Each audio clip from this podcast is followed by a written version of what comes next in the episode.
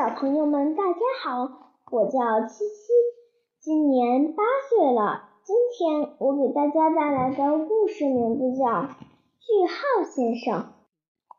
句号先生是一个温文尔雅的人，说起话来不急不躁，做起事来干净利索。他从来不像感叹号先生那样动不动就大吼大叫。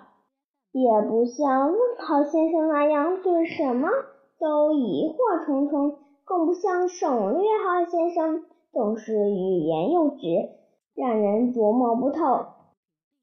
在句号先生看来，世界上没有什么是一个句号解决不了的。人们在背后称他文字终结者，也有人称他闭嘴大师。句号先生喜欢自己的模样，那么精致的圆，像世界本身的样子。句号先生最引以为傲的是，他曾在第四千三百二十一届世界演讲大赛中制止过一次灾难性的演讲。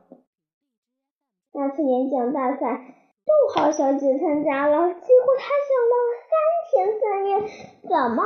也停不下来，评委和听众都听得饥肠辘辘、疲惫不堪，不得不当场搭起了帐篷，架起了炉灶。逗号小姐讲的气喘吁吁、口干舌燥，几乎要晕厥了。句号先生火速赶到现场，咔嚓一声制止了一场无休无止的演讲。人们对句号先生感激不尽，句号逗号小姐也很感谢他。他谢谢你在关键的时候出现，如果没有你，我肯定停不下来，停不下来，停不下来，停不下来，停不下来。句号先生赶忙拍了一下他的肩膀，逗号小姐这才停下来，露出微笑。这以后，句号先生和逗号小姐就成了好搭档。他们一起在文界文字世界里旅行，一起出席各种重要的活动。不过，逗号小姐有时很调皮，故意不理句号先生。这时候，句号先生说起话来就会卡壳，一顿一顿，听起来怪怪的。哦，我实在很难受。你别让我说话这样，干巴巴，干巴巴，求求你，求求你，求求你！这个时候，逗号小姐就会很体贴的拍拍他的肩，让他缓和下来。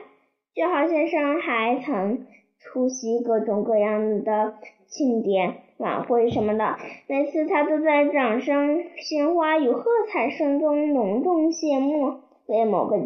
活动画上圆满的句号，他还为人们的某个阶段画句号，为某个重要的时刻或者某段时光画句号。这种时候，有人欢呼，有人哭泣，有人沉默不语，有人感慨万分。有一次，他为一段友谊画上了句号，句号先生为此感到很遗憾。有一次，他为一个人的生命画上了句号。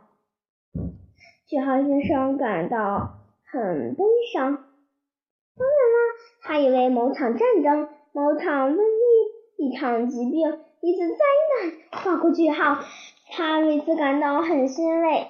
总之，有时候结束是一种悲伤，有时候结束是一种幸福。有一天，一个小男孩找到句号先生，他说：“你可不可以不要为我的童年画上句号？”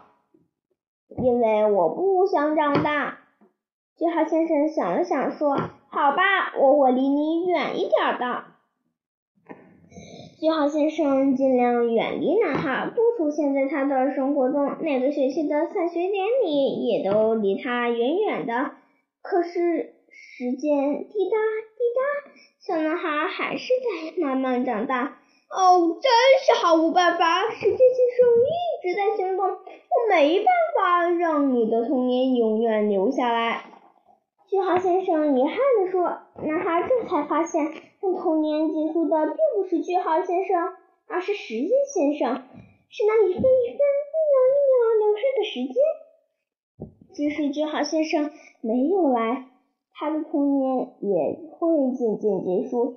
就算不论没有没有爆竹和烟花，旧年也会过去，新年也会到来。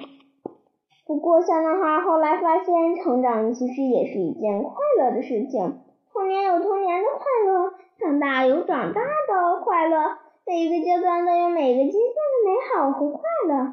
于是他对句号先生说：“请你陪我走过童年的最后一程，然后让我和我的童年好好告别吧。”于是句号先生陪伴男孩走过了童年最后的时光，并认真的为男孩的童年画上了一个圆满的句号。